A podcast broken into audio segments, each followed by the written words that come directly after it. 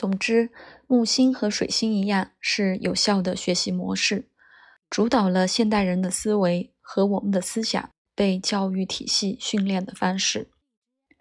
把木星看作是学习的方法或道路，应该被记住。无论什么时候，一个人想要尝试理解木星在一个特定星盘里的意义，木星最好的情况是能给予支持。和令人兴奋的，它给人浮力和容量，从逆境强有力的重新振作。这个令人振奋的特性延伸到木星，激励我们克服小的问题和微不足道的人类差异，获得广阔的、更综合的概述。对木星人是更满意的。强大的木星人不能站在小的地方。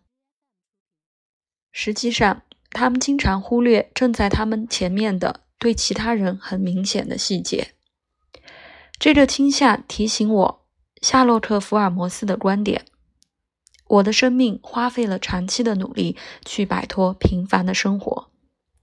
和木星的愿望一样，海王星逃避冲动的表述也是这个陈述充分的理由。所以，我们在夏洛克·福尔摩斯故事的作者。阿瑟·柯南道尔的出生星盘中能找到什么呢？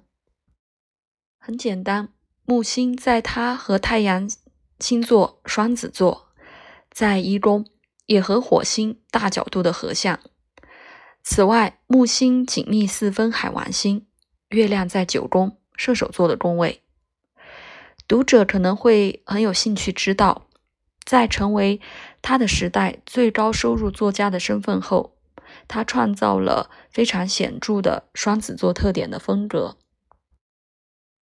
冷静的逻辑和分析。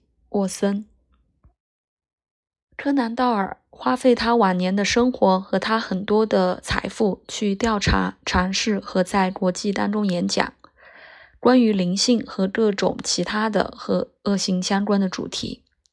实际上，我们可能推断他的巨大的交流欲望。太阳、火星和木星在双子座，通过木星的影响被扩张了，甚至包括生命更大的领域，包括精神交流。